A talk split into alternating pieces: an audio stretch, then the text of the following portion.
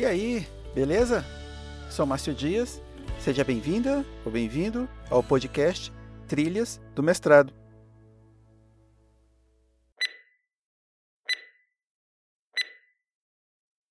Mas e aí? Vamos conversar agora sobre Vygotsky? Um pouco sobre a sua biografia e principalmente sobre seus estudos sobre imaginação, criatividade e a brincadeira na formação e desenvolvimento da criança.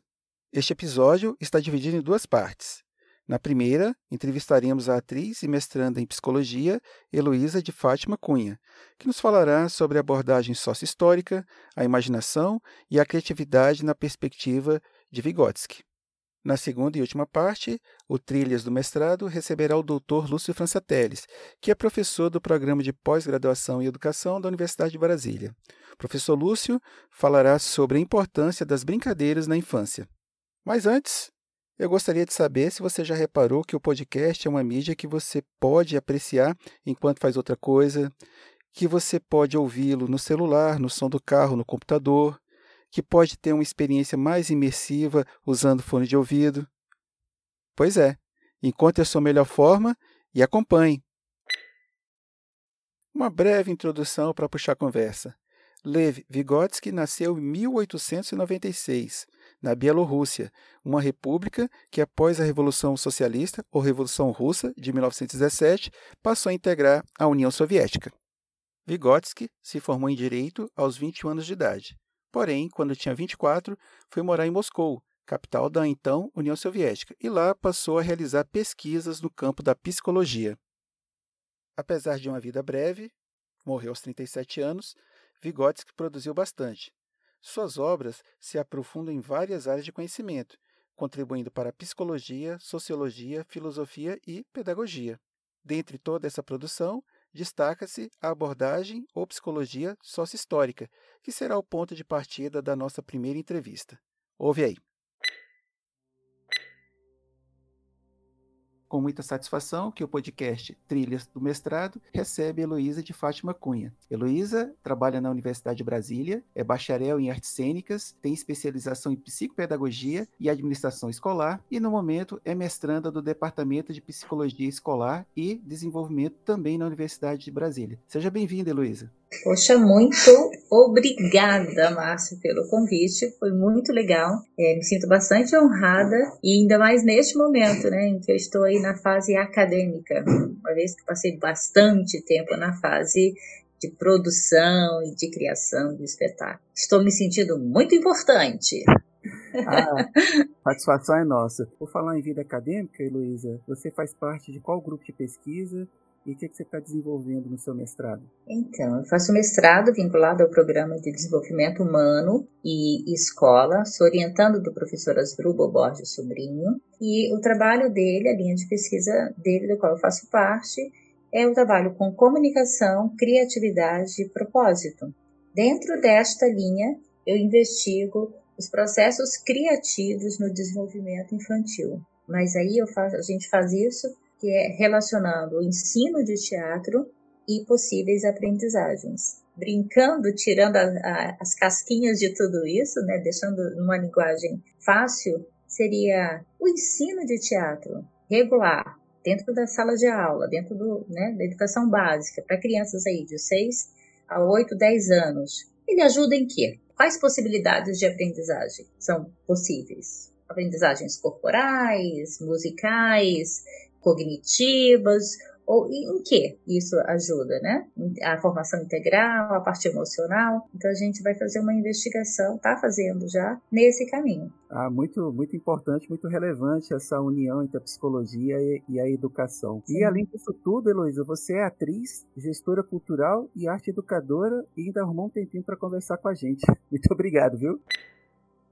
O Vygotsky inaugura ou nos apresenta a abordagem sócio-histórica, né? Para explicar a interação entre as pessoas e delas com o meio ambiente e a importância disso na formação da nossa psique e no desenvolvimento pessoal de uma forma geral. É, quais são os principais pontos dessa abordagem?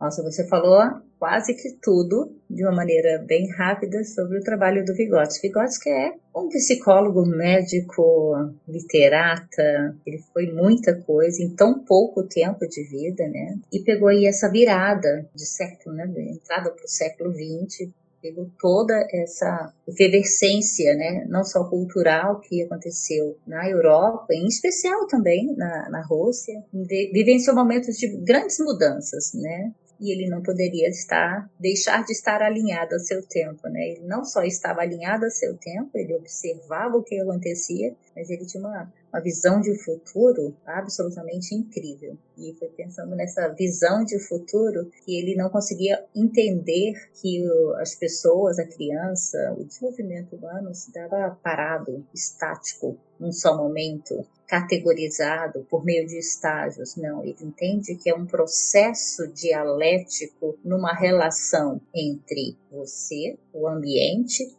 e as pessoas com as quais você convive. Então, nesse tripé é entre a pessoa, o social, social cultural e as relações, a pessoa vai se desenvolvendo e se formando, sendo, aprendendo a ser quem ela é, digamos assim, ao mesmo tempo se relacionando com as pessoas e com a cultura e também interferindo. Então, é nesse processo dialético que ele entende que a pessoa se dá, né? A pessoa vai se constituindo. Então, importante. A relação mediada pelo outro, a interação dialógica com o ambiente cultural, a relação interna e externa, digamos assim, né? É, relações interpessoais e intra ou seja, aquilo que eu faço pelo outro e o outro faz comigo, mas como tudo isso acontece também dentro de mim, como é que eu vou significando isso dentro de mim. Então a criança vai aprendendo as questões da cultura pela vivência e aí, e aí o relacionamento com seus demais. Então é assim que a gente vai aprendendo que mão é mão, não é não, que bola é bola, amor é amor, né? Não é pela relação com o outro que a gente vai aprendendo as coisas da cultura. Então, digamos assim, quais são os principais ingredientes na construção desses processos imaginativos e criativos? O, o Vygotsky faz, além das várias coisas que ele é, estudou e criou ensaios, alguns nem foram finalizados porque não teve tempo de vida para isso, e aí seus seguidores e continuaram, mas ele trabalhou fortemente sobre as funções psicológicas superiores, e essas funções psicológicas superiores ele nominou como os processos de pensamento, de linguagem, de imaginação, processos de memória, de atenção voluntária, da criatividade, do raciocínio lógico formal e várias outras questões também. A questão é, da simbolização, que aí tem muito, tá muito ligado, porque o sujeito vai se constituindo e se fazendo e se percebendo e se, e se colocando no mundo à medida que o mundo também se coloca para ele. E isso é bastante interessante de pensar. É, quando a gente pensa nas diferenças que há de forma na, na cultura, não só na cultura de países, mas também as diferenças de cultura, de valores entre famílias. A gente, quando acompanha é, crianças e, enfim, adolescentes, a gente percebe claramente os valores por onde a criança nasceu e cresceu. E aí as suas estruturas de pensamento, de linguagem, de como ela se coloca, de como ela imagina, até como se dá o processo de memória dela e de criatividade, estão muito atreladas a essa condição cultural. E aí a gente teria que pensar em como é que tudo isso se dá. Como é que todos esses ingredientes, como é que esses ingredientes vão, vão se colocando pra, na nossa Constituição, como se nós fôssemos um funil, digamos assim, como se tudo isso passasse por um processo que o, o funil ele traz, ele, ele cabe dentro dele um pouco de tudo. Cabe pensamento, cabe conhecimento, vai caber experiência, a, a relação da emoção, a linguagem, isso vai se processando de uma forma bem dialética e em movimento, isso é importante, né? Porque não é estático, é em movimento, ao longo do tempo, e datado historicamente em espaço, isso vai se dando, digamos que vai se afunilando num processo dinâmico para formar aí o que ele chama de imaginação criativa. né, que é onde a gente vai buscar o nosso trabalho. Que a imaginação criativa, ela se dá como cada um imagina por esse processo do funil. O funil ao mesmo tempo é você, ao mesmo tempo também pode ser a própria relação ambiental, cultural. Como isso vai se processando e se dá em quem você é e como você imagina e como você cria. E de que forma é esse caminho, que é único, né, para cada um. Luísa, você falou agora há pouco de crianças, de imaginação, de criatividade. Há um senso comum, pelo menos da minha parte, que as pessoas são criativas em diferentes fases da vida. Eu tenho essa percepção, não sei se ela está correta. Vygotsky tem alguma compreensão sobre isso? Tem alguma, é, algum trabalho sobre isso? Bom, todo o trabalho do Vygotsky sobre criatividade é muito pautado na questão da brincadeira, do brincar, do lugar do, da brincadeira no desenvolvimento humano. Né? Isso é extremamente importante, é porque, sendo imaginação né, a função psicológica superior, para Vygotsky, e ela atrelada a um processo cognitivo e de associação, então ele entende que a criatividade, pensando em termos de criatividade, no processo, no sistema de, de, imaginação criativa dele, vai se dar de forma diferente nas fases da vida, porque estaria atrelado para ele criatividade com a, a relação de associação de processos de pensamento. Então, precisa, para estar acoplado à imaginação, processos cognitivos mais complexos. Então, no olhar dele, a criança, no momento de criança, a criança tem aquela o chamado play, né? Vamos no to play, ou seja, vamos brincar de fazer de conta. E é neste lugar do brincar de fazer de conta que a gente, talvez de forma de uma maneira, no senso comum, a gente diria: nossa, essa criança é muito criativa. Mas, assim, no olhar de Vygotsky, ela estaria experimentando e experienciando aquilo, os conteúdos do seu dia a dia. Então, ela brinca de maneira muito tranquila com o cabo de vassoura, que se torna uma espada e depois também vira um cavalinho que vira torre de, de alguma outra coisa. Então, ela vai fazendo esses usos diferentes, né, diferenciados dos objetos, dando sentido ao seu cotidiano, ou seja, aos conteúdos do seu cotidiano. Então, os momentos em que ela brinca de faz de conta, de ser mamãe, né, de lidar com a filhinha, ou de brincar de bombeiro, ou de ser a grande que é muito comum hoje, né? De brincar de ser um mago, como Harry Potter, ou de brincar como agente esses agentes secretos, né? Tem muitas séries e, e coisas assim.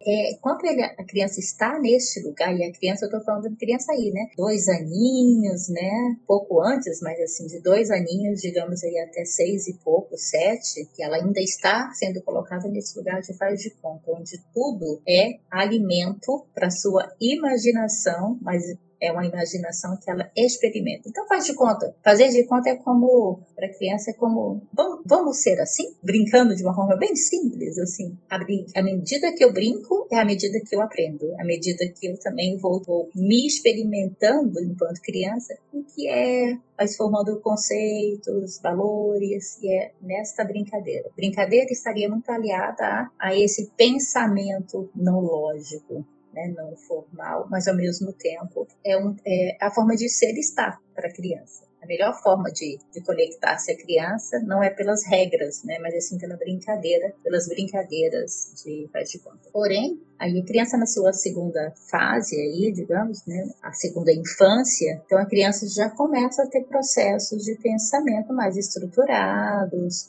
ela começa a associar, começa a fazer alguns questionamentos. Então, e aí ela, né, adentrando aí na, na adolescência, digamos que os, o pensamento conceitual, os conceitos vão se estabelecendo, vão ficando mais claros para a criança. É hora que o psicólogo sabe bem disso, criança, a adolescência, a pré-adolescência e a adolescência é a hora do, dos questionamentos, né? Dos valores, daquilo que se aprendeu com os pais e com seus outros grandes pessoas, né, as pessoas significativas da vida do adolescente, é a hora que ele vai questionando valores específicos. E isso, esse questionamento é a formação de pensamento conceitual. Os conceitos vão ficando mais, fica mais fácil compreender o que é colaboração, solidariedade, que é um conceito mais complexo, é, aos 12, 13 anos, do que compreender este mesmo conceito aos cinco anos. A criança, de uma maneira bem simples, ela vai compreender assim, é ajudar a pessoa, a tia. Então vai ajudar a pessoa. Ela vai entender assim. Mas talvez o, o termo colaboração seja um pouco mais amplo do que apenas ajudar a pessoa. Envolve um pensamento conceitual mais longo, mais, mais complexo. E isso vai se dando. Então, para Vygotsky, o sistema de imaginação criativa, é que a criatividade vai estar mais é, se concretizando na fase adulta. Então, assim, para ele, quando criança, a criança não é tão criativa, embora tenha uma criatividade, uma, uma, coisa mais espontânea, né? Na fase adulta, nessa fase amadurecida, que é a relação entre a produção intelectual, artística e científica, na relação de construção de conceitos, estaria de fato relacionada à criatividade. E eu fiquei muito, bastante feliz que quanto mais velha eu fico, olha que beleza, quanto mais velha eu fico, mais adulta, mais inteligente, mais criativa eu vou ficando.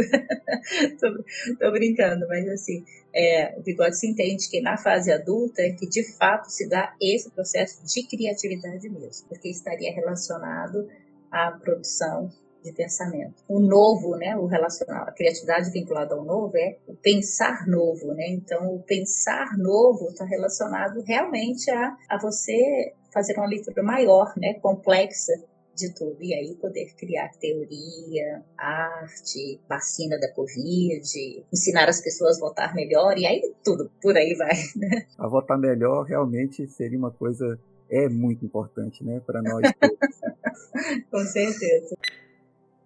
Então, Heloísa, o assunto tratar de Vygotsky é muito fascinante, as ideias dele, a produção dele foi muito extensa, evidentemente não dá para esgotar num bate-papo informal que a gente está tendo de alguns minutos. E Sim. falar em tempo, o tempo já está acabando, então vamos lá para o encerramento. Eu gostaria que você fizesse as suas considerações finais. Nós discutimos agora uma porção de, de assuntos importantes. Alguma coisa mais que você queira acrescentar sobre Vygotsky, sobre sua pesquisa, sobre criatividade, enfim, fique à vontade aí para fazer as suas considerações finais. Bom, pensando de, tentando dar, fazer um arremate final no nosso momento aqui quase cênico, né, que a gente teve assim a introdução, a apresentação dos personagens, vamos trazer um conflito, vamos desenvolver esse conflito e agora a gente vai chegar aqui ao clímax, né?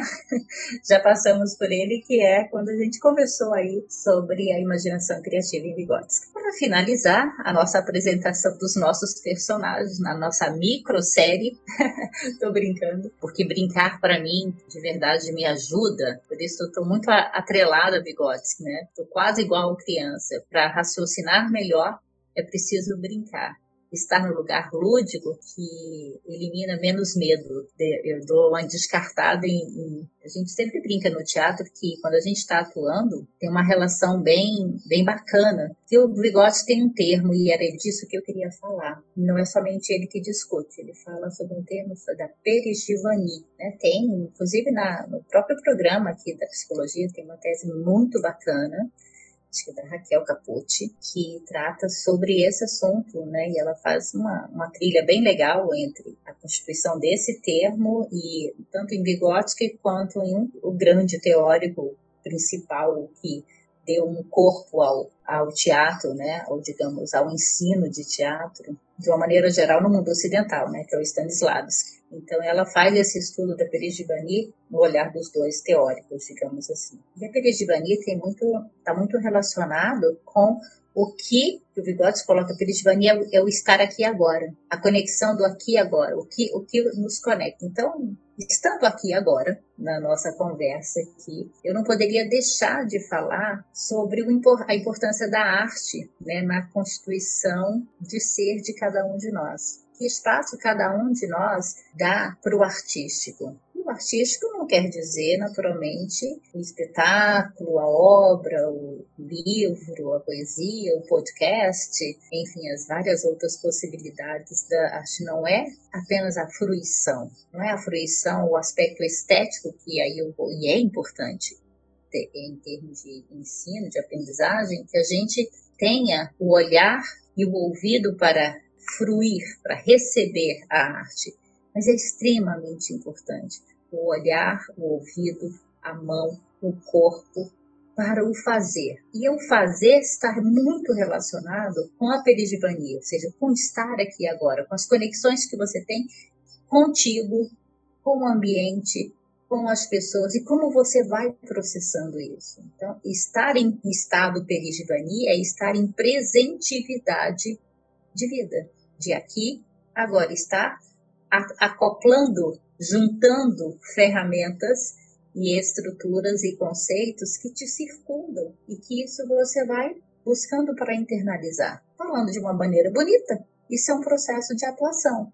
O que nós, é, enquanto atores, né, tentamos o tempo todo é fazer essa conexão de forma bacana. Que você, quando vai ver no espetáculo, você quase enganado, né? que você fala, nossa, eu tô acreditando que essa pessoa é outra pessoa. Mas na verdade, internamente, existe uma relação, internamente no ator, né? É uma relação psíquica tão louca, porque a gente fica brincando como Heidegger coloca, né? Entre a verdade e a não verdade, uma linha limítrofe, essa linha perigivani, sabe? Essa linha do estar aqui agora. Eu estou aqui agora conversando contigo ao mesmo tempo conectada com o meu computador, com o que eu já escrevi, e ao mesmo tempo tem toda uma vida interna e externa acontecendo internamente aqui dentro de mim. E quanto mais eu me conecto a essa minha singularidade, essa minha subjetividade, a esse lugar que é único e não tem igual em canto nenhum, né? essa minha impressão digital que é das minhas relações, quanto mais eu tenho possibilidade de ser criativa de fato. É isso, eu queria fechar com essa ideia de que criatividade está muito relacionado com quem é você e com como você vai se colocando no mundo. Muito obrigada pela oportunidade de poder falar aqui as minhas querelas e as minhas ideias é, de uma arte educadora, atriz e possivelmente aí uma pesquisadora de agora em diante para a psicologia do desenvolvimento. Espero poder contribuir aí com essas conceitos entre arte, teatro e desenvolvimento humano. Certamente você contribuiu, sua participação aqui no Trilhas foi muito especial e a gente espera te encontrar novamente. Então, a gente conversou hoje com Heloísa de Fátima Cunha, que conversou bastante com a gente aqui sobre Vygotsky, abordagem sócio-histórica e uma série de outros assuntos muito importantes. Obrigado, Heloísa. Até a próxima. Até a próxima. Obrigada, Márcio. Tudo de bom. Estamos encerrando a primeira parte desse episódio especial do podcast Trilhas do Mestrado. Espero sinceramente que você tenha gostado.